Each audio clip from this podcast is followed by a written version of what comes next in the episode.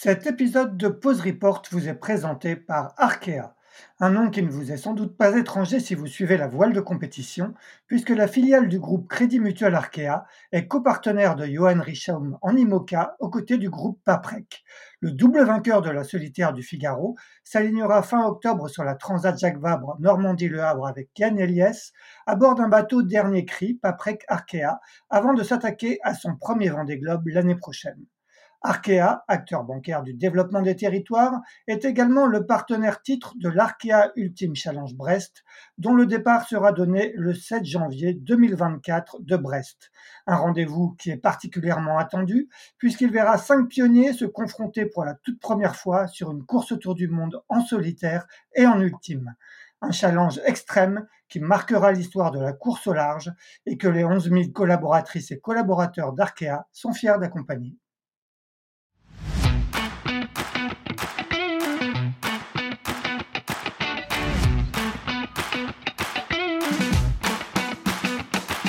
Bonjour, vous écoutez Pause Report, le podcast qui décrypte et analyse chaque semaine l'actualité de la voile de compétition. Pause Report est produit par Tip le média des professionnels et des passionnés de voile de compétition. Tip ce sont deux newsletters hebdomadaires en français et en anglais, des podcasts, des formations, un studio de production de contenu, une plateforme de vidéo à la demande Sailors, ainsi qu'un festival du film que vous pouvez retrouver sur tipenshaft.com. Je suis Axel Capron et je vous souhaite la bienvenue dans Pause Report.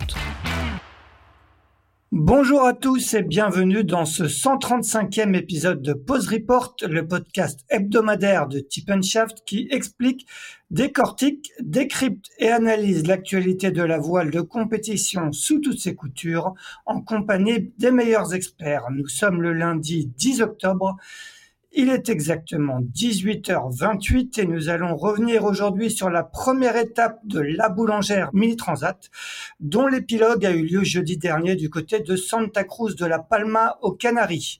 Pour refaire le match de cette première étape, nous recevons le directeur de course de la Mini Transat, toujours fidèle au poste. Je veux bien sûr parler de Denis Hugues. Salut Denis. Bonjour à tous. Nos deux autres invités sont les, on fait partie des principaux animateurs de cette première étape. Euh, le deuxième en catégorie proto, c'est Victor Mathieu qui a pris donc la deuxième place sur le 967 Céléris Informatique. Salut Victor. Salut. Et notre troisième invité est tout simplement le vainqueur en bateau de série, le Belge Michael Jean Debien, qui a terminé en tête sur le 921 Bariec Marine Actemium, si je me trompe pas. Bonjour Michael.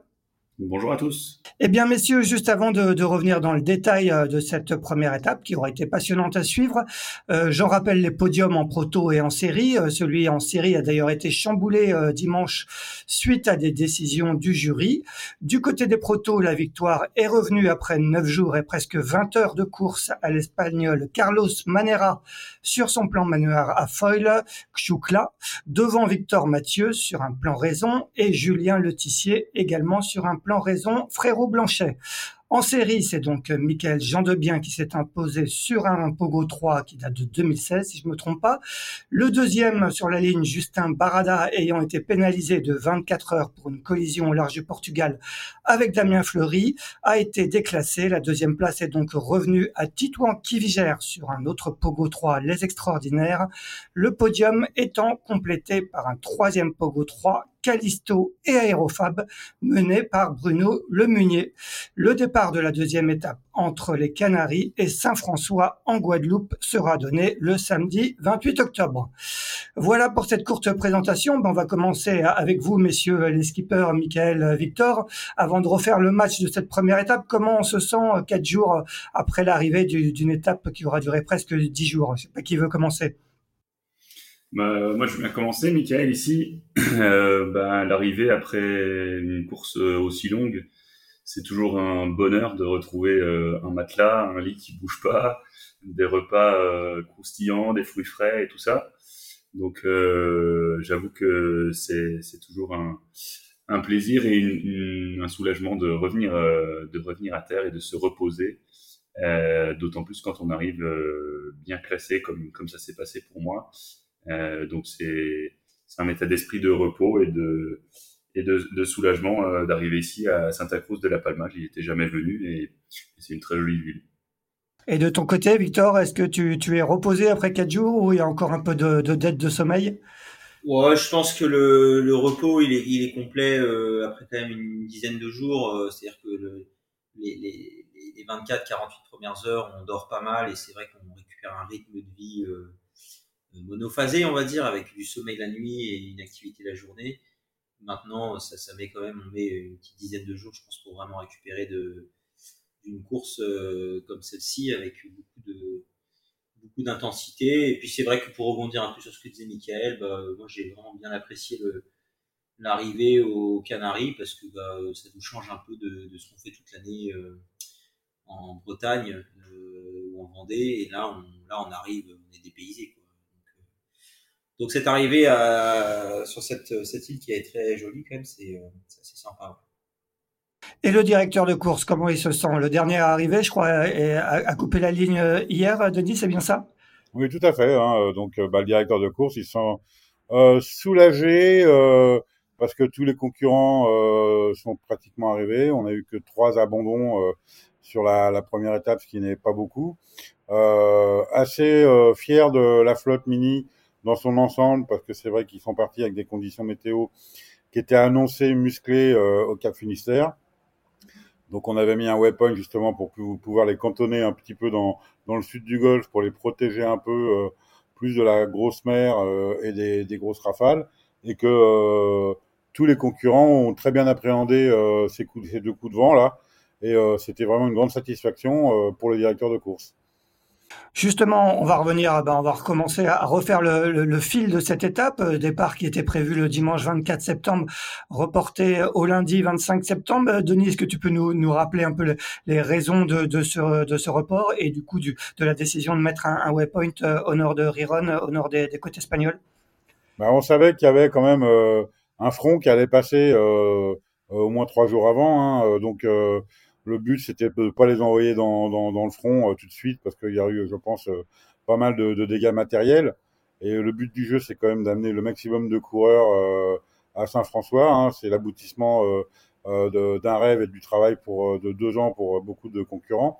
Et donc après, on n'avait pas beaucoup de lisibilité sur ce qui allait se passer à la fin de la semaine.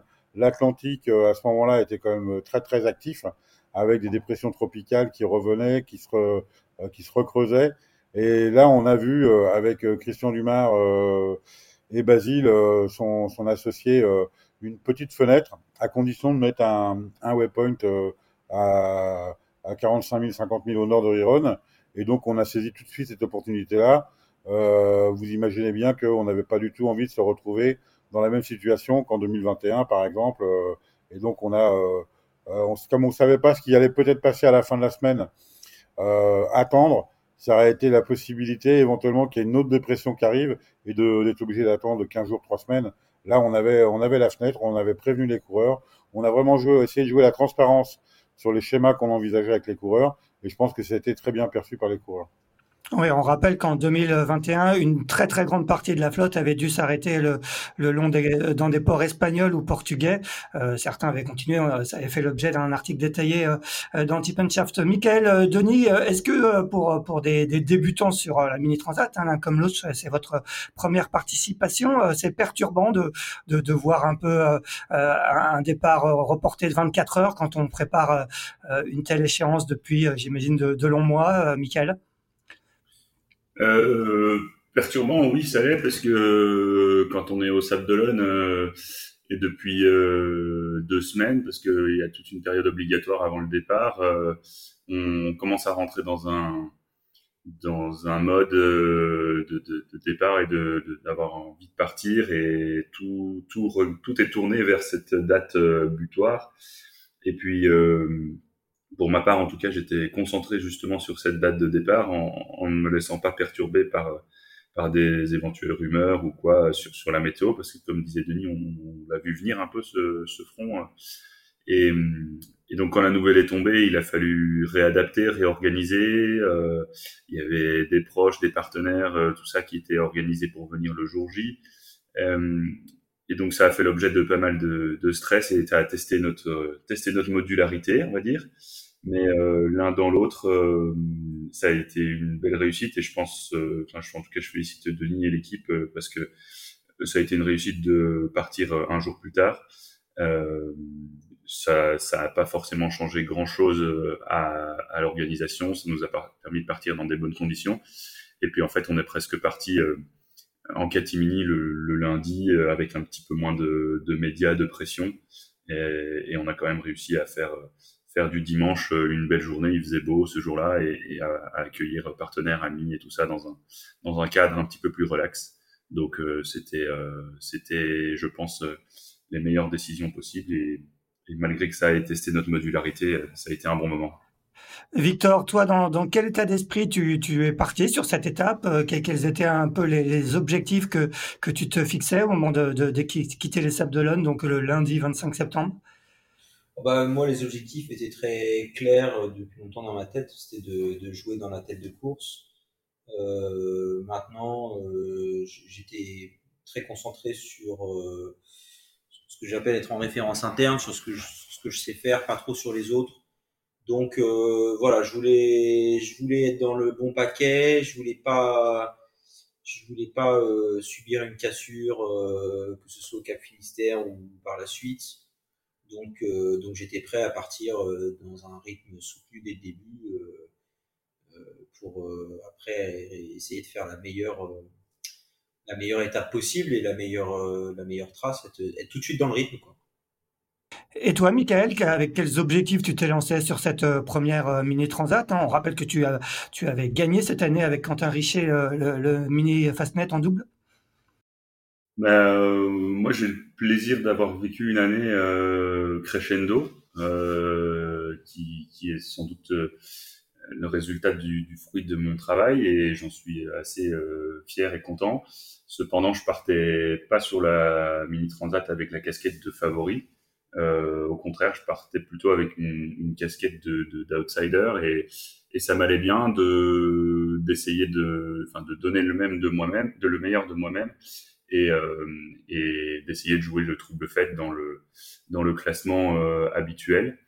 Euh, au-delà des de la petite du petit front avec du temps de la météo un peu forte, je savais que potentiellement il y avait des des zones, enfin, en tout cas que les alizés portugais allaient pas forcément être établis comme comme certains l'auraient espéré, et que ce genre de situation pouvait m'être profitable.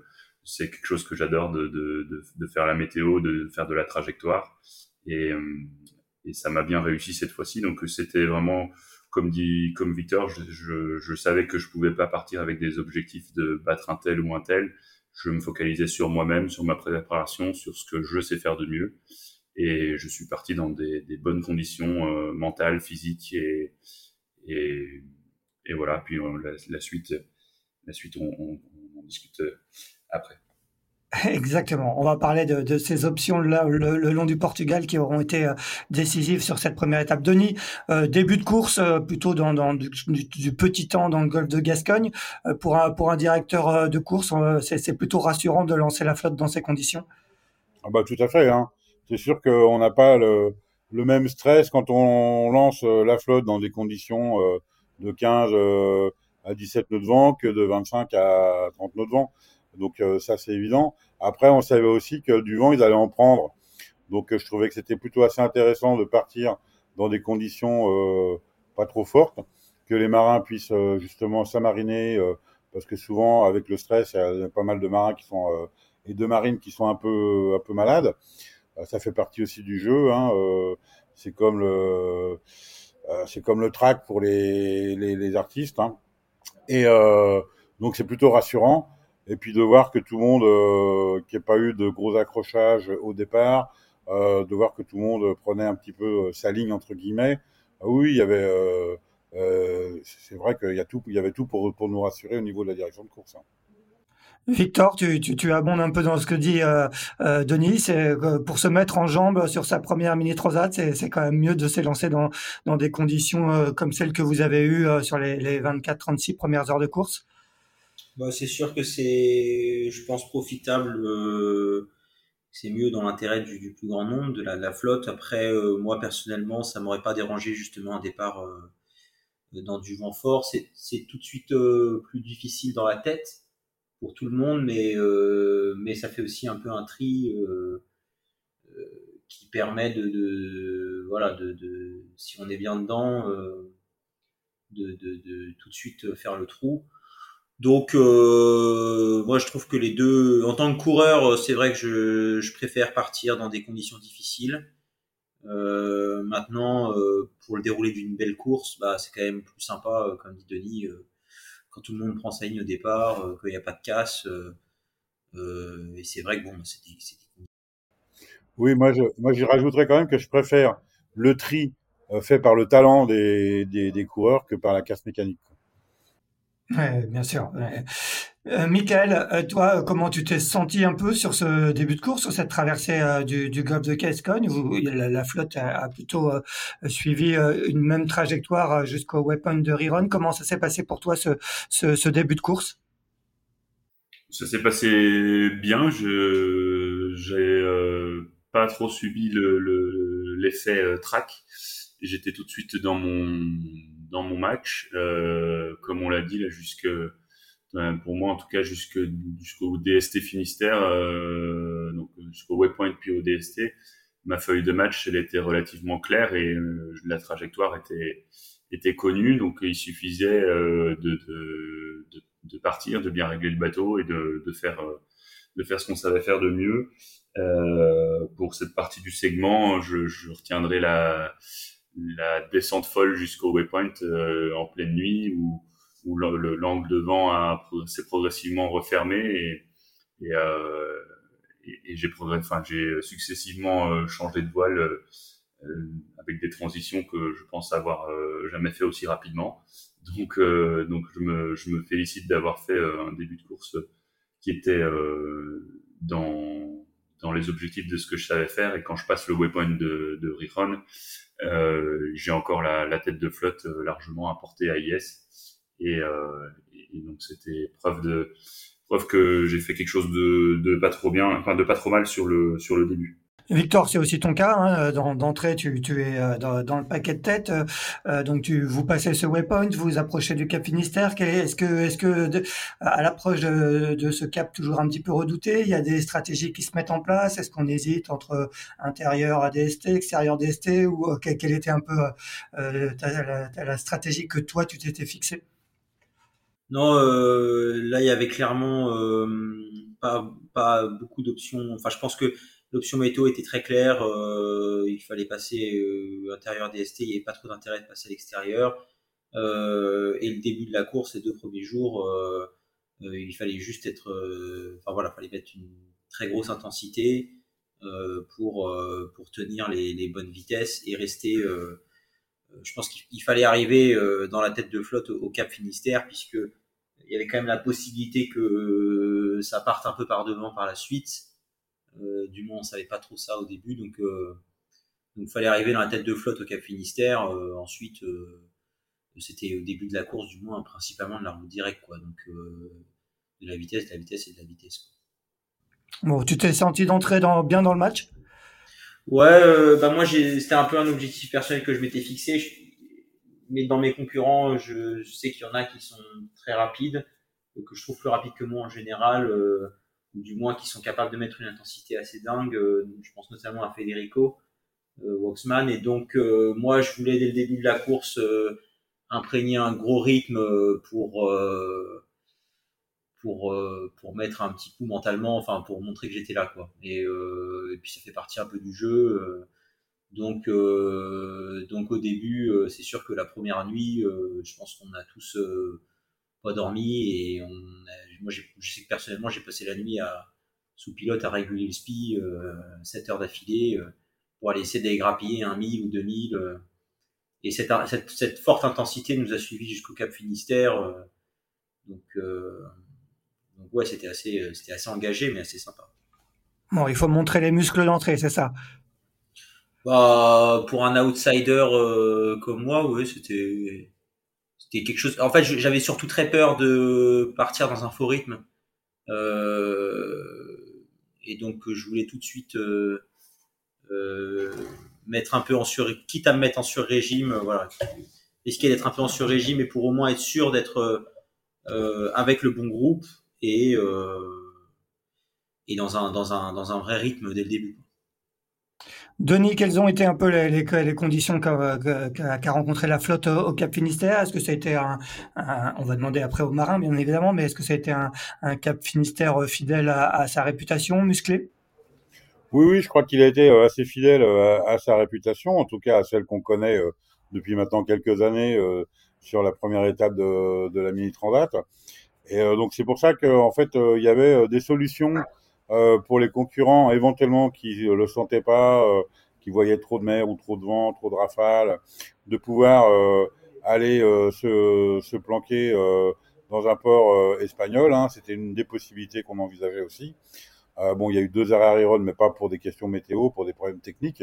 Et euh, après, effectivement, ceux qui sont passés un peu plus au large ont connu des conditions de mer beaucoup plus fortes que ceux qui sont passés vraiment à terre, avec aussi des conditions de vent euh, plus fortes au large euh, qu'à terre, hein, euh, avec des rafales plus importantes au large. Et bon, ceux qui sont partis au large, c'est qu'ils ils savaient en connaissance de cause ce qui les attendait, mais ils savaient aussi qu'ils avaient la possibilité de piquer au sud pour essayer d'aller se, protéger un petit peu. Donc quelque part, je trouve que les, marins ont très très bien géré le, le, passage du Cap Finistère. Il y a eu des avaries à ce moment-là, notamment un, démétage pour euh, Federico Sampei, qui était un, des prétendants au top 10 euh, en, proto. Euh, est-ce que comment ça s'est passé pour lui? Oh bah, C'est classique. Hein, la voile reste un sport mécanique. Hein, donc bah, il a cassé son mât au-dessus du premier étage de barre de flèche. Donc bah, dans ces cas-là, on a organisé une opération de secours en relation avec son team manager. parce que c'est un des bateaux qui a un team manager et euh, ça s'est passé très très bien. Nous, on a détourné un bateau accompagnateur qui est resté autour de lui euh, une partie de la nuit pour euh, le sécuriser. Et quand les secours espagnols sont arrivés, ils l'ont amené à Carino. Bon, bah voilà, c'est pour, pour moi, c'était une affaire classée. C'est une fortune de mer d'entraînant. On savait que de son, de son côté, Federico n'était pas blessé. Donc c'était toujours ça qui était très rassurant. Et donc je pense qu'il va s'en mettre facilement. Des, des dématages, on en a connu, on en connaîtra d'autres et euh, ça fait partie du jeu. Quoi. Bon, une affaire rondement menée. Euh, Michael, comment ça s'est passé pour toi euh, au Cap Finistère? Euh, quelles, conditions tu as rencontrées et dans quel état d'esprit tu étais à, ce moment-là? Bah, Le Cap Finistère, je, je, l'ai abordé, j'ai envie de dire, en, en bon sens marin. progressivement, le vent est monté de manière qui m'a parfois surpris avec des rafales quand même assez forte. Euh, j'ai compris par après en fait que les que les rafales vraiment fortes ça venait de de l'accélération de la terre. Euh, j'étais impressionné par le par le vent. Autant j'étais impressionné par le vent euh, quand j'étais proche de, de la baie de la Corogne, autant euh, quand on s'éloignait, le vent était quand même assez raisonnable. Mais euh, mais là au contraire c'était la mer qui se qui se levait et qui était compliquée à gérer. Donc en fait, euh, je sais pas s'il y avait une bonne euh, une bonne solution. Dans tous les cas, c'était du c'était du gros temps et ça m'a rappelé euh, ça m'a rappelé la mini en mai, euh, un peu plus tôt cette saison où on a eu dû on a dû faire face à un exercice similaire. Et donc euh, en bon marin, je pense, je gérais mon bateau en, en, réduisant la, la, toilure progressivement et j'ai terminé dans la phase la plus dure avec riz et tourmentin devant. Euh, c'est une, une allure qui dans ces vents-là euh, me va bien, euh, me permet presque de, de me reposer parce que le bateau avance euh, somme toute assez vite, enfin suffisamment vite et avec un bon angle. Donc, euh, dans le dans le dur de la dans le dur du gros temps, j'étais carrément sous tourmentin. Et puis rapidement, dès que dès qu'on est parti de l'accélération du vent, le vent est devenu plus raisonnable et et voilà, on attendait tous le, le front euh, avant de piquer vers le sud. Et j'ai eu la chance d'avoir, enfin la chance d'avoir eu un timing euh, qui soit, qui était bon. Donc euh, avant d'arriver, avant de déborder le DST, je suis, je suis allé là, sur la partie la plus ouest euh, du, du trou de souris entre le, entre la Corogne et le DST. Et juste avant d'arriver sur le DST, le, le, front est passé sur moi, donc la rotation de vent est, est arrivée. Et puis c'était le moment pour moi d'aller vers le sud. Donc tout s'est ça s'est bien goupillé euh, en, termes de timing euh, pour moi à, ce moment-là. Et, de ton côté, Victor? Euh, bah, Comme a dit Mickaël, hein, c'est un vrai Cap Finistère. Euh, euh, moi, j'étais côte à côte avec euh, Gabi, puis on était un peu, tous un peu à vue. Bah, oui, des conditions, des conditions musclées. qu'on a eu, on a eu un petit aperçu de ces conditions-là lors de la mini en mai. Donc, c'est quelques heures qui sont pas très agréables parce que on prend des vagues dans la gueule et et que euh, qu'on est au près, que ça tape fort. Moi, dans les dans les chocs, euh, j'ai, carrément pété une cloison euh, sur le bateau, donc voilà, il y a un peu il y a un peu de casse derrière, mais mais c'était assez, mais finalement c'était assez c'était assez court. Hein. C'était de quelques heures et puis ensuite ensuite ça se calme et, comme on, s'en fait. Enfin moi, c'était mon premier cap Finistère, du coup. je m'étais bien préparé mentalement, bah finalement ça m'a pas semblé aussi extrême que ça. Je pense pas qu'on ait eu des conditions euh, grâce à grâce à Denis et à la direction de course qui voilà qui nous a fait passer au sud. Finalement, on a quand même évité euh, le gros du front. On a eu des conditions qui étaient fortes, mais, mais manœuvrables. Bon, et comment ça s'est passé euh, Continuons avec toi, Victor. Euh, la suite, euh, comme le disait Michael, la, situation avait l'air un petit peu perturbée avec un Alizé portugais pas complètement en place. Comment ça, se sont passés les, les, quelques jours le long du Portugal? Bah, le premier jour, oui, c'est sûr qu'on avait des conditions qui étaient un peu molles, des alizés qui étaient pas du tout établis, donc il fallait aller chercher un peu des options à droite à gauche, puis surtout essayer de faire fonctionner le bateau euh, dans, dans, ces conditions un peu molles. Euh, voilà, moi je sais que le premier jour je suis allé jouer un peu à la côte, euh, c'était pas mal. Euh, en général, euh, le groupe de tête, on cherchait surtout à investir, enfin à faire le plus de sud possible. on était plutôt proche de la côte portugaise. Euh, donc voilà, ensuite c'était vraiment c'est une histoire de, vitesse à tenir. Hein. Il faut, faut, être sur les réglages pour, euh, pour essayer de, faire marcher le bateau au mieux euh, et puis se dépatouiller avec ce, ce, qu'on arrive à faire. La météo était très très changeante. Hein. Tous les jours, on avait vraiment des, on avait des, prévisions qui, qui, étaient différentes de la veille. Donc, euh, c'était pas, c'était pas évident de tirer son épingle du jeu. Après, il y avait des, il y avait des petites choses à faire. Ça, ça, ça, reste, ça restait très intéressant. Euh, est-ce que dans, dans, dans, ces conditions, on, on, regarde beaucoup ce que, ce que font les autres? Est-ce que tu disais, vous étiez plusieurs, pas, pas mal de bateaux à vue. Est-ce que, est-ce qu'on, est-ce qu'on trace un, un peu sa, sa, trajectoire aussi en fonction des autres? Je pense que ça dépend vraiment du profil des coureurs. Il y a des coureurs qui sont plus dans la tactique, d'autres dans la stratégie. Donc la, la tactique, on, on, se positionne plus par rapport aux autres la stratégie, euh, on regarde moins ce que font les autres, on se positionne plus par rapport aux, prévisions météo qu'on a et à ce qu'on veut faire. Euh, je crois que les autres sont une référence de, vitesse, ça nous permet de savoir si, euh, entre guillemets, si on a tiré les bons bords, si on, a les bonnes vitesses. Maintenant, c'est tellement aléatoire que, moi j'aurais tendance à dire de mon côté, non, je regarde pas trop ce que font les autres et, j'essaye surtout de, me concentrer sur le bateau.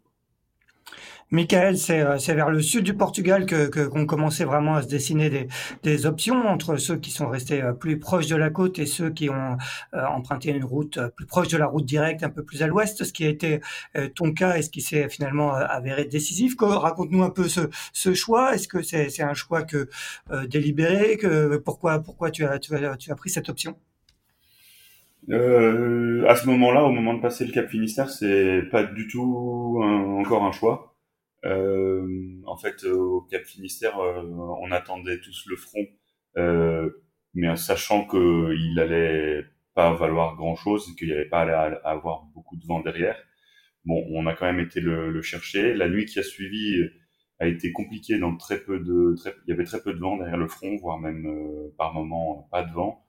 Et donc là, on était entre le, on était au niveau du sud du DST. J'avais peur euh, autour de moi, il y avait notamment MyMax euh, 2, euh, Hugo sur Ambipac, qui, avait l'air de marcher mieux. Enfin, tout le monde se, scrutait un petit peu et, savoir, à savoir qui allait pouvoir euh, user du, petit filet d'air qui traînait. Et puis le lendemain, en fait, le vent qu'on avait sur zone ne correspondait pas aux prévisions qu'on avait eues la veille. Et puis l'après-midi qui a suivi, on a de nouveau eu des prévisions et ça avait ça avait encore changé. Donc en fait, dans, dans ces conditions-là, moi, j'avais, je m'étais pas fait de grands films avec des grands, des grandes prévisions à plusieurs jours en disant je vais aller à l'ouest. À ce moment-là, je réfléchis que à, à, faire de la route et faire de la, la route au plus proche de, de ce que je suis capable de faire. Donc, je voulais ni investir vers la côte ni vers l'ouest. Je suis resté sur une option plutôt centrale. Et ce n'est qu'après euh, un ou deux ou trois jours euh, que les les conditions météo ont commencé à ressembler à ce, ce qui était annoncé. Et c'est à partir de ce moment-là que j'ai commencé à avoir confiance dans, dans les prévisions à plusieurs jours. Et c'est, à ce moment-là que, que je me suis euh, extirpé du, de la trajectoire du groupe euh, principal et, et que j'ai plutôt euh, orienté les traves à l'ouest. Euh, mais au moment de passer le DST Finistère, c'était pas, c'était pas clair dans ma tête. Ouais, c'était pas, c'était pas, un choix délibéré. Non, et puis y a, on, a eu des deux jours là qui ont suivi euh, le passage du DST où carrément on a eu des phénomènes que je pourrais caractériser de vraiment local avec euh, une pleine après-midi où il fait tout bleu et en fin d'après-midi, je sais pas si c'est la chaleur ou quelque chose, mais il y a une, une nappe de nuages qui, qui, est arrivée sur nous et, et en l'espace de, de, de 3-4 heures, euh, on a été alimenté d'un vent de, 15, 15 à 17 nœuds, mais qui a, sur 3-4 heures, a, balayé 200 euh, degrés d'angle. Donc, on, sentait que c'était, euh, c'était quelque chose de, très local et, j'ai usé de ce genre de, mécanisme, enfin, de météo local pour juste aller vers l'objectif. J'ai pas, j'ai pas essayé d'être gourmand en suivant ce genre de, de phénomène météo. J'ai juste essayé d'aller tout droit vers l'objectif jusqu'à avoir confiance dans le modèle météo annoncé. De, Denis, depuis, euh, depuis la Terre, euh, toi, tu, tu, travailles avec Christian Dumarc, qui est aussi le, spécialiste, euh, le, le, spécialiste météo de, de, cette course depuis de pas mal d'éditions comme toi. Est-ce que à ce moment-là, vous, vous, commencez à avoir des, des, options se dessiner? Comment, comment, comment vous avez vu ça, vous, depuis la Terre? Bah, Déjà, on voyait effectivement, comme, comme le dit Michael et, et, Victor, que la situation au début était quand même très, très instable et que euh, d'un fichier à l'autre, euh, ça pouvait bouger. Donc euh, c'est vrai que nous, ce qu'on on, donne une vacation tout, quotidienne à tous les concurrents avec la météo, mais il faut pas oublier que ce ne sont que des prévisions. C'est pas forcément exactement ce qu'ils vont avoir et le discours de Michael et de Victor le, le, montre bien. Et nous, on voyait effectivement que ça allait plutôt passer un peu dans l'ouest que à la côte, en tout cas dans la deuxième partie après Lisbonne, que il fallait pas trop rester collé à la côte. Après, euh, c'est toujours facile à dire de terre et euh, on n'est pas sur les bateaux. Euh, il y a des petits phénomènes, comme le disait Michael, qui se trouvent sur l'eau, qui sont très très compliqués pour les météorologues, même s'ils sont très bons à, à appréhender. Euh, parce que ça dure très peu de temps et donc c'est pas modélisable. Euh, et donc après, c'est les concurrents sur l'eau qui sont le mieux à même d'appréhender les variations que. Alors, on donne un schéma de situation générale et d'évolution sur cinq jours, mais le lendemain, ça peut être complètement différent. Quoi. Victor, toi de ton côté, à quel moment tu, fais un peu ton choix de route euh, au moment où il faut euh, euh, pointer vers, les Canaries comme, on disait, il y en a qui sont restés plus près de la côte. Toi, tu t'es à un moment un petit peu excentrique. à quel moment tu, tu choisis ça et pourquoi? Moi, au début, je suis allé jouer à la côte avec le groupe, mais, mais, mais parce qu'il y avait des, des super phénomènes à aller, à aller chercher. Ensuite, euh, ensuite, la situation restant ce qu'elle était, euh, à savoir très incertaine, euh, à un moment donné, tous mes concurrents ont investi plutôt au sud et moi j'ai décidé de me recaler dans l'ouest parce que bah parce que je considère qu'il faut une très bonne raison pour s'écarter de la route directe et que là il n'y en avait pas il n'y avait pas une oui, il pas une très bonne raison de s'écarter de la route directe donc donc j'ai préféré jouer la sécurité en un premier temps, en, en un peu comme euh, disait Mickaël, en faisant la route. Euh, et puis ensuite, euh, le, 24 heures plus tard, en fait, avec un peu de réussite, la, la prévision météo a donné raison à ceux qui étaient dans l'ouest. Donc là, je savais que j'étais dans l'ouest, que mes concurrents étaient plutôt partis au sud. Euh, on nous a annoncé des alizés de, de, de nord-est. Donc là, bah là, tu sais que tu sais que c'est jackpot. Ouais, et justement, c'est à ce moment-là que, tu prends le, euh, le pouvoir entre guillemets en série, euh, euh, en, proto, pardon. À ce moment-là, tu, sais que tu es premier. À quel moment tu, sais que tu es premier? Et raconte-nous un peu après la descente qui a été plutôt assez rapide, avec là pour le coup une bonne vitesse sur ton bateau. Oh, je dirais pas que tu sais que tu es premier. Tu sais je sais que je suis idéalement placé. maintenant. Je suis idéalement placé par rapport au phénomène. Maintenant, les prévisions météo donnent quand même un peu plus de vin à mes concurrents qui sont dans les zones, euh, les zones est. Euh, et puis, euh, c'est tellement incertain que, je préfère, encore une fois, me concentrer sur faire marcher le bateau. Et je me dis pas du tout dans ma tête, ça y est, je suis premier.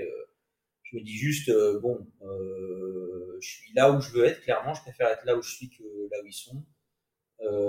et maintenant, je fais route directe vers les Canaries il n'y a plus qu'une chose à faire, c'est faire, euh, faire marcher le bateau. Euh, et donc, euh, donc voilà, je, je, sais que, entre guillemets, le,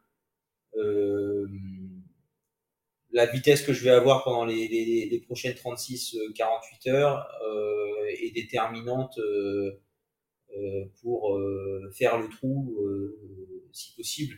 Mais j'ai aucune idée, par exemple, je sais que mes concurrents sont plus à l'est, mais est-ce qu'ils ont réussi à glisser plus au sud que je n'ai fait d'ouest? Est-ce qu'ils vont pas recroiser devant moi euh, euh, parce qu'ils se recalent à l'ouest? Et donc c'est vraiment compliqué de savoir. Euh, disons que à ce moment-là, tu étais juste content de, de, de, la position que tu, que tu as, et puis je savais qu'avec avec la courbure de l'anticyclone, j'avais sûrement un angle qui était un peu mieux pour descendre. Donc euh, voilà, l'accumulation de ces choses-là me, me, confortait dans l'idée que j'avais fait le bon placement. Ensuite, euh, je m'étais vraiment dit, bon, euh, la première fois que j'ai commencé à me dire que je suis premier, euh, c'est quand je suis arrivé aux Canaries, j'ai écouté la vacation de, de, de 15 heures, je crois, la, la, la veille de l'arrivée, donc ça devait être quelque chose comme le, ah, ouais. le, 4, le, 4, ou le 3, je sais, je sais plus exactement, mais je dirais le 3, ouais, la, la, vacation du 3 à 15 heures, là je comprends que j'ai dû mettre 20 000 j'ai 20 000 d'avance sur le deuxième, quelque chose comme ça. Et là, je commence à me dire, bon, ça, ça paye. Quoi. Euh, Denis, justement, tu, tu, peux juste nous rappeler euh, rapidement euh, de quelles informations les, les, les marins disposent en, en mer, que ce soit au niveau de météo, tu disais que c'est vous qui leur donnez des bulletins, et au niveau des, des classements? Alors en fait, Christian Dumas nous envoie un bulletin météo en français et en anglais tous les matins, avec situation générale et évolution sur les cinq jours et des prévisions par zone. Donc sur la première étape, on a gardé les zones météo classiques. Elles seront complètement différentes avec des noms spécifiques sur la deuxième étape parce que les zones sont trop euh, trop grandes. Et ensuite, euh, donc on, on fait ce, cette situation générale, évolution et cette météo zone par zone. Et ensuite, on donne le classement. Et le classement, on le donne pas en longitude, latitude, on le donne en distance au but. Donc euh, c'est euh, les concurrents savent pas forcément où est exactement euh, le, où sont leurs, leurs, autres concurrents. Mais ils s'imaginent qu'ils sont à peu près par là, par là, par là, euh, voilà. Et euh, c'est vrai que notamment euh, sur l'arrivée, ça, ça joue, euh, ça peut jouer beaucoup. Comme là, on a eu des conditions très particulières hein, en ce moment à La Palma où il n'y a pas, où il y a pratiquement pas de vent. Et eh ben, ça a privilégié plutôt ceux qui venaient de l'est, plutôt ceux qui venaient du nord. Et même si Victor il avait beaucoup d'avance euh, sur Carlos. Ben, en fait, Carlos venant de l'Est, il avait un peu une, vitesse un peu supérieure. Et c'est comme ça qu'il a réussi à remonter sur, sur Victor. Bon, on va, on va reparler de ce scénario euh, final euh, cruel pour Victor. Euh, Michael, de ton côté, euh, dans, cette descente euh, vers, les Canaries, avec ta trajectoire plus proche de la route directe que, tu as bien expliqué tout à l'heure, est-ce que, comme Victor, tu, as le sentiment d'être dans le bon paquet, d'être plutôt du bon côté de la flotte? Euh, ouais, en fait, ma, ma, décision, décision décisive, si je peux dire ça comme ça, mon choix décisif, euh, il a eu lieu euh, une nuit euh, où j'étais avec avec Frédéric Bach sur le 895 à, à proximité. Et cette nuit-là, j'ai décidé d'aller jouer la courbure de l'anticyclone dans l'Ouest. Et c'est là où j'ai investi au moment où je fais ça, je sais que je suis euh, dans le classement, que je, mais c'est le classement en distance au but, donc il veut pas dire grand chose, mais je sais que je suis, euh, je crois, entre 15 et 20 de mémoire. et au moment où je fais ça, je sais que le lendemain, ça va, ça va me coûter parce que j'ai fait des, des bords qui s'éloignent de la route directe. Et le, le surlendemain, du coup, euh, quand le scénario que je m'étais imaginé se réalise et que le vent prend euh, la droite attendue et que je, je, suis sur la route directe, euh, les jours qui ont suivi, le classement n'a fait que augmenter.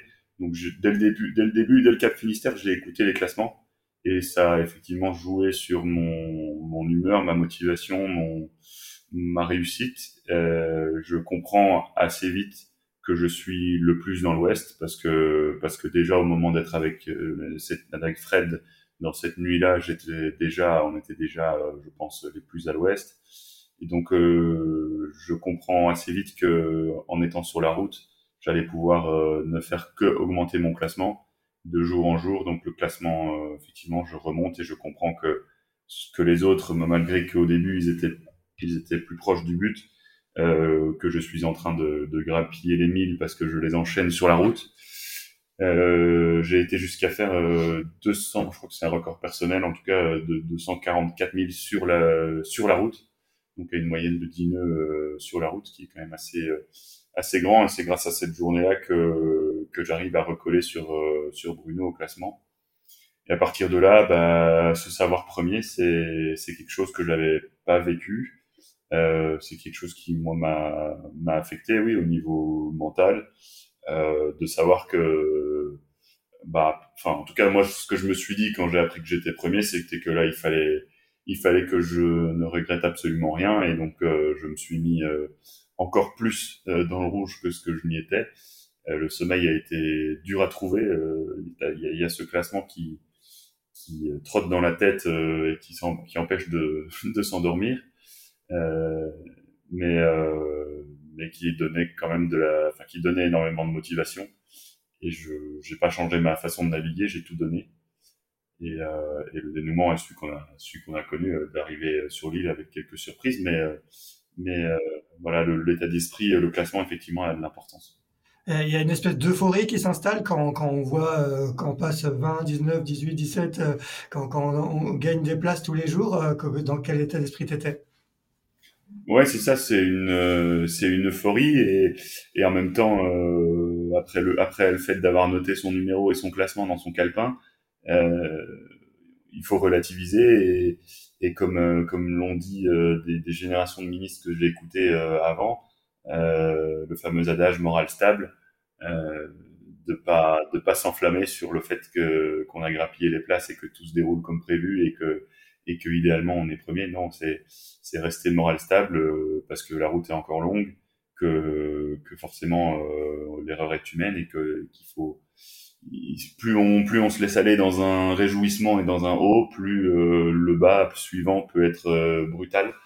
Donc on essaye de relativiser de rester sérieux, concentré et, et on, on lâchera l'euphorie à la fin. Bon, bah justement, Victor, il va nous parler des, hauts et des bas. Victor, donc tu avais, euh, toi, une quarantaine de milles euh, d'avance sur tes poursuivants euh, à un peu plus de 24 heures de départ. Après, tu as dû te recaler vers, vers l'Est, donc par rapport à tes concurrents, donc ce qui explique que tu avais un peu moins d'avance tu avais quand même, comme tu le disais tout à l'heure, une, vingtaine de milles euh, d'avance euh, sur, euh, sur tes poursuivants à, l'approche des Canaries. Qu'est-ce qui s'est alors passé? Raconte-nous un petit peu ces, ces dernières heures qui, ont dû être bien longues à, bord de ton bateau. Euh, ouais, moi, c'est quelque chose que je, trouve qui est difficile à gérer, la place de premier, parce que d'un coup, on a quelque chose à perdre c'est un peu bête, mais, euh, mais j'ai eu du mal du coup à rester en référence interne à partir du moment où, ça s'est confirmé que j'avais la première place. Donc euh, euh, la dernière journée, c'était un peu l'enfer. J'avais l'impression de tout mal faire, euh, tout le temps à regarder derrière soi pour savoir si les autres sont pas en train de remonter. Je pense que c'est vraiment quelque chose qui s'apprend et que j'ai pas eu suffisamment l'occasion de, de, travailler, si je puis dire. euh, et puis bah, j'étais aussi le, problème, c'est que j'ai eu pas mal de problèmes d'énergie. Donc, euh, donc la dernière journée, en fait, j'étais sans pilote. Euh, euh, avec pendant la journée une partie des instruments, mais à partir de 18 h j'avais plus rien. Euh, donc c'est sûr que ça aide pas en termes de pour la fatigue. Euh, et donc voilà, on se, on se fatigue physiquement et mentalement.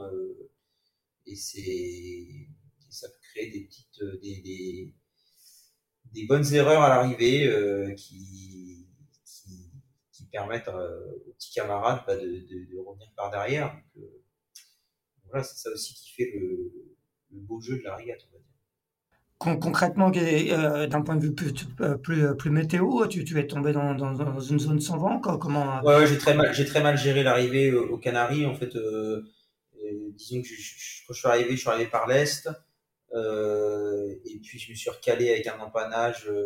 en fait, j'ai cherché à me recaler le plus à l'ouest possible pour que sur le dernier bord, un peu dans, un souci de facilité, parce que les empannages n'étaient pas évidents pour moi sans pilote donc euh, je m'étais dit, au moins d'empannage je fais, mieux c'est. Euh, je fais un empannage, je vais vers l'ouest. J'en ferai un dernier qui m'amènera tout droit vers le port. Et puis euh, ça m'est complètement sorti la, la tête que les prévisions météo en fait donnaient étaient plus alarmistes, c'est-à-dire qu'on nous disait, euh, euh, je me rappelle à ce moment-là, 28 nœuds, rafale à 33. Euh, et donc moi en fait dans ma tête j'avais plus peur qu'en arrivant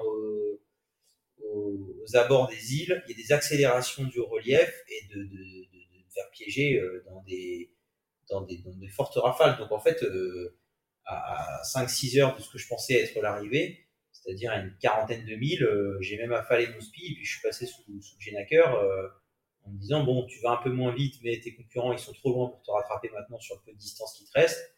Et assure le coup et arrive cool parce que ça se trouve à l'arrivée là, tu vas prendre des bourrasques euh, que tu n'avais pas anticipé. Je m'étais même fait sur le sur mon tableau Véleda, je m'étais fait un petit schéma euh, de, l'archipel avec les zones connues de, canalisation de vent par nord-est euh, qui peuvent être dangereuses.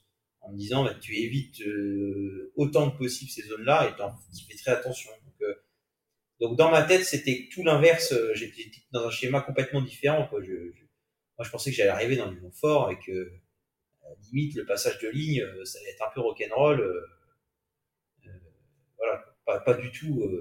j'ai pas du. D'ailleurs, j'ai j'avais pas d'instrument allumé quand, quand j'ai commencé à rentrer dans le dévent. Et j'étais à la barre, j'étais fatigué. Et à un moment, j'ai j'ai mis un peu de temps à réaliser que le bateau euh, allait pas aussi vite que, que ce qu'il devrait. Quoi. Je, je, me suis dit, c'est bizarre. Donc j'ai rallumé vite fait les instruments juste pour avoir une donnée vent. Quoi. Puis là, j'ai vu qu'il y avait plus que, que 12 nœuds de vent.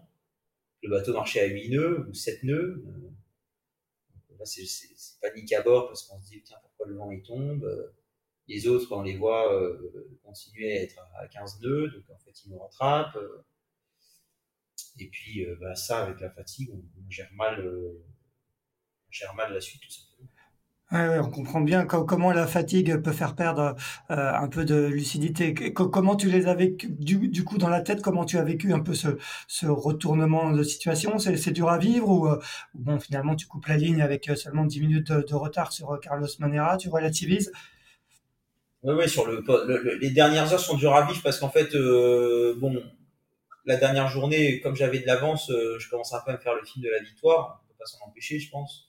Et puis je me voyais arriver à 23 heures. Donc euh, dans ma tête, à partir de 18 heures sans pilote, je me dis euh, bon Victor, euh, tu sors les doigts, il n'y a plus grand chose à faire. Il reste 5 heures à la barre à tenir. Euh, tu les tiens euh, et puis c'est facile, c'est tout, droit et, tu vas couper la ligne et là tu pourras tomber tomber dans le coma, dormir et, et terminer quoi. Et en fait le fait de buter dans la molle, déjà c'est dur, sans parler des autres, c'est dur parce que d'un coup on ralentit que l'arrivée, ça va pas être 23 heures. Quoi. En fait, l'arrivée, ça va être 4 heures du matin, euh, qu'il va falloir batailler dans la pétole, peut-être faire des changements de voile sans pilote. Euh, autant dire dans le noir, c'est, on n'est pas de lune, c'était galère, quoi. Et, euh, et, donc, donc ça, c'était dur dans la tête, le fait déjà de se dire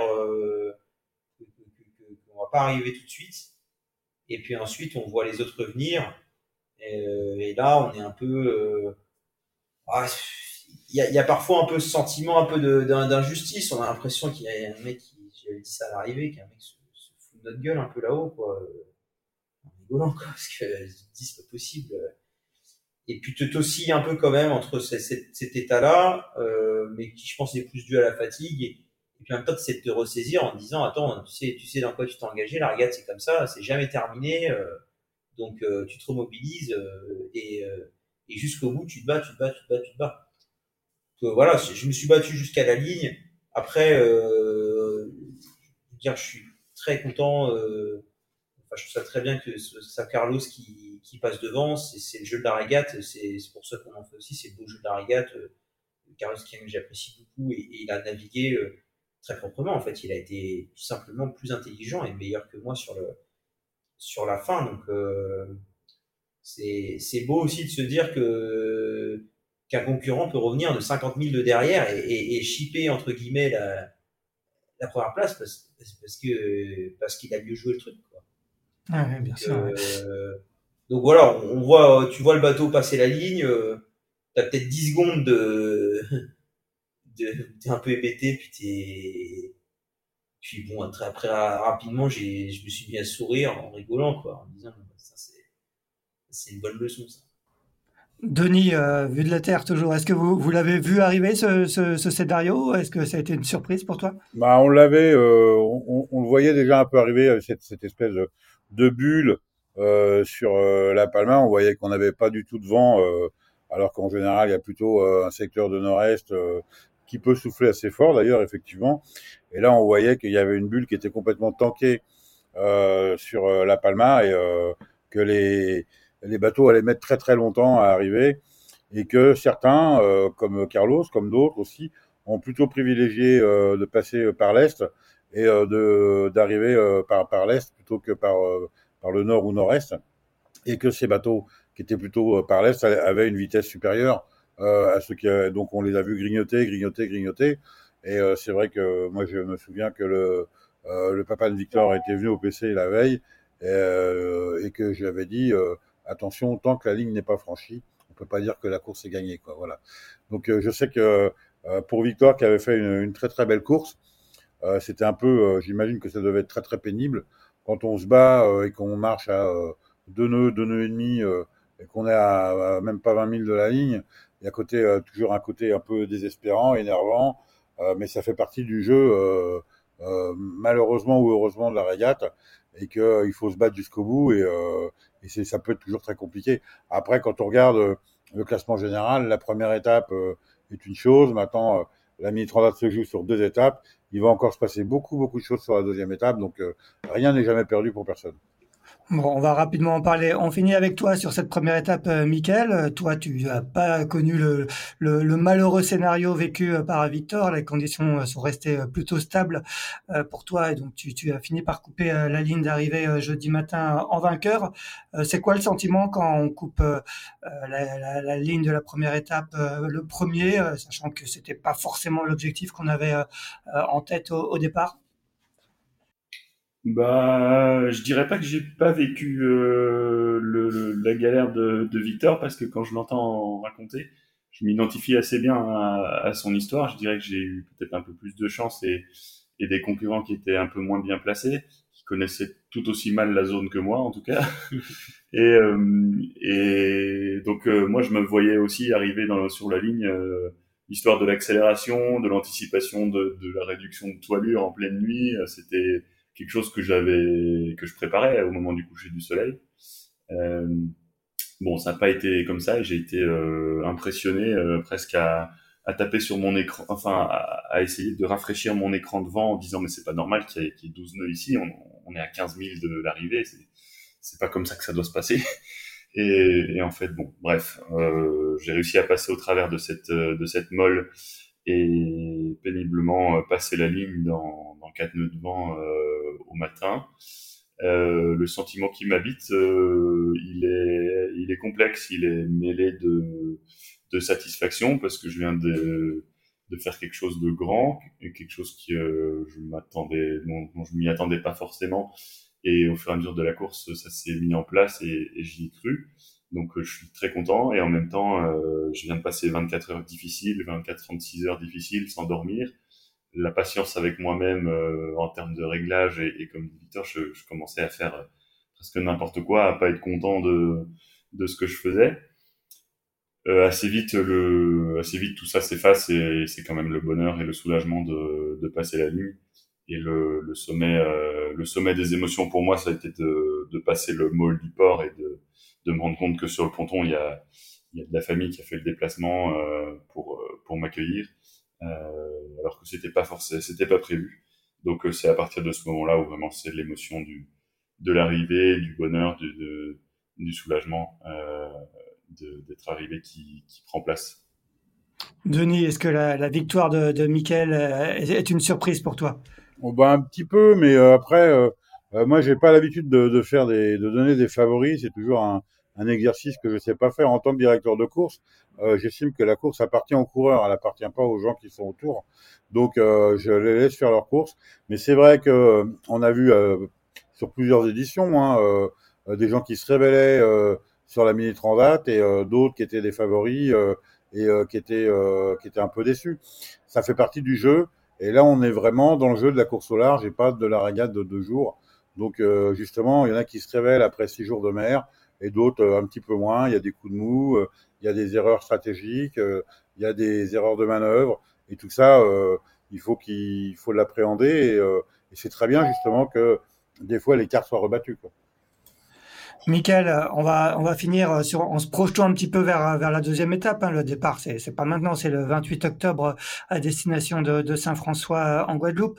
Euh, tu tu vas passer maintenant de la position euh, euh d'outsider à celle de chassé, hein, surtout que les écarts sont quand même euh, assez importants. Tu, je crois que tu as terminé avec 4 heures d'avance sur ton dauphin, 5 heures sur le troisième Bruno Leminier, et surtout il y a y a certains favoris qui sont relégués à, à plus de 15 heures, voire pour certains à plus d'une journée. Euh, que, comment tu te prépares à vivre cette position de, de Est-ce qu'il faut arriver à, en faire abstraction?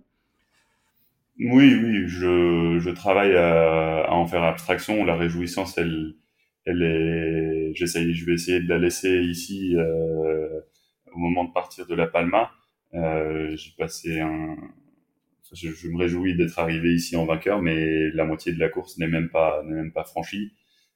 C'est bien une course en temps cumulé et euh, il y a une meute de skippers euh, plus talentueux les uns que les autres qui ont des heures à rattraper et qui ont la motivation pour les rattraper.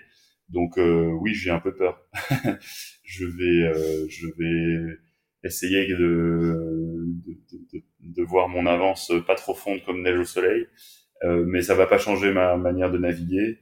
Euh, au contraire, justement, je vais essayer de, de les garder dans un coin de ma poche, 16 heures d'avance, euh, de les utiliser comme un joker, mais ma façon de naviguer va pas changer et je, je ne vais pas euh, je ne vais pas faire de trajectoire parce que si ou parce que ça, ils sont nombreux derrière à, à vouloir euh, arriver vainqueur euh, en Guadeloupe. Je, je ne me fais pas de film non plus. Je c'est pas parce que je suis arrivé vainqueur ici que je pense arriver vainqueur là-bas, ou bien au contraire.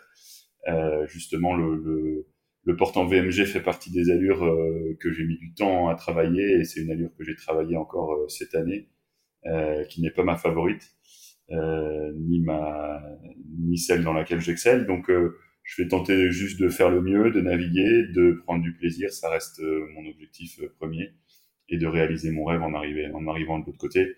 Et si s'il peut rester quelques heures d'avance dans ma poche en arrivant de l'autre côté, bah tant mieux, ce sera ce sera gagné, mais mais l'objectif reste bien d'arriver euh, entier et satisfait de l'autre côté. Bon, c'est tout ce qu'on te souhaite. Euh, Victor, de ton côté, euh, les, les, classements sont plus serrés en, en proto. Hein. Je crois que vous êtes neuf en un peu plus de, de 4 heures. Et il y a pas mal de favoris encore qui sont qui sont euh, dans le coup. Euh, tu comment comment tu vas aborder cette étape? Tu, tu disais, euh, euh, j'ai lu un peu tes, tes, réactions juste en arrivant au ponton sur cette première étape. Tu disais que tu avais, avais l'impression d'avoir trouvé des clés sur sur ton bateau sur cette première étape. Est-ce que ce, ce résultat, même si le scénario a été un petit peu défavorable, te, te met en confiance pour la deuxième étape? Oui, ouais, je pense que comme tu as dit, euh, nous en proto, il, les écarts sont très faibles, donc en fait, euh, la course, euh, c'est comme si elle repartait à zéro, il n'y a clairement pas d'avantage à arriver deuxième ou cinquième.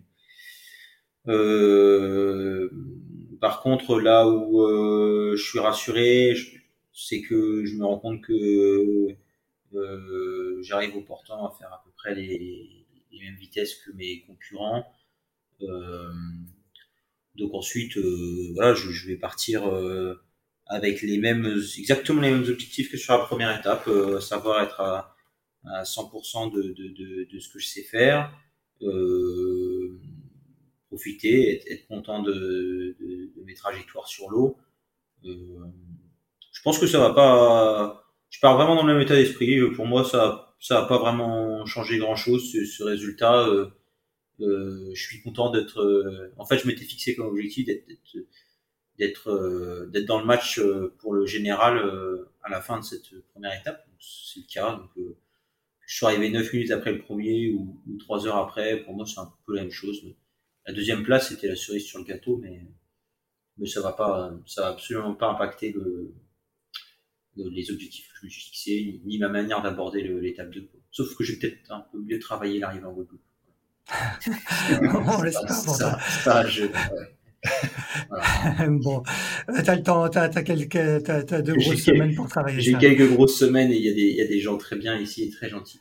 Denis, on va finir avec toi. Quand tu vois, toi, les, les écarts qu'il y a sur, euh, à l'arrivée de cette première étape, donc ils sont pas très importants en proto, euh, qu'ils sont plus en série, euh, surtout pour quelques marins qui, qui, qui prétendaient, qui visaient un top 10 et voire un podium au départ de cette édition de la, de la boulangère Mini Transat. Qu'est-ce que ça t'inspire, toi, ces écarts? Ben, je crois que ceux qui ont raté la première étape, il faut absolument qu'ils l'oublient et euh, qui partent sur la deuxième avec une seule étape et après ils verront bien à l'arrivée. Et par contre, c'est vrai qu'en prototype, les écarts sont plus serrés. Et je pense que ça va vraiment se battre sur euh, l'Atlantique. Et euh, il y aura certainement beaucoup de coups à jouer avec des phases de transition, peut-être des ruptures d'alizé. On ne sait jamais ce qui peut se passer, c'est déjà arrivé. Euh, donc, je pense qu'il y a encore des belles bagarres en perspective. et ça va toujours être très, très intéressant à suivre les deux catégories. Et combien de partants des Canaries le, 28 octobre? Bah, Là, on a eu, on a été 90 au départ, on a eu trois abandons, donc on est, on va partir avec 87 bateaux. Eh ben très bien. Messieurs, merci. Rendez-vous donc le samedi 28 octobre pour le départ de cette seconde étape de la boulangère Midi Transat qu'on suivra avec assiduité. Merci à, tous les trois. Bonne bonne préparation de cette deuxième étape. Bon repos parce que il y a encore sans doute un peu de fatigue pour vous trois. Et quant à nous, on se retrouve la semaine prochaine, mardi prochain, pour un 136e épisode de Pause Report. Merci. Bonne soirée à tous. Merci beaucoup. Merci beaucoup. Bonne journée à toi. Merci d'avoir écouté cet épisode de Pause Report. N'hésitez pas à nous dire ce que vous en pensez en bien ou en mal et n'hésitez pas à le partager. Si vous souhaitez suivre l'actualité de la voile de compétition, je vous encourage à vous abonner à la newsletter de Tippenshaft envoyée chaque vendredi à 17h. Pour vous inscrire, ça se passe sur tippenshaft.com. À bientôt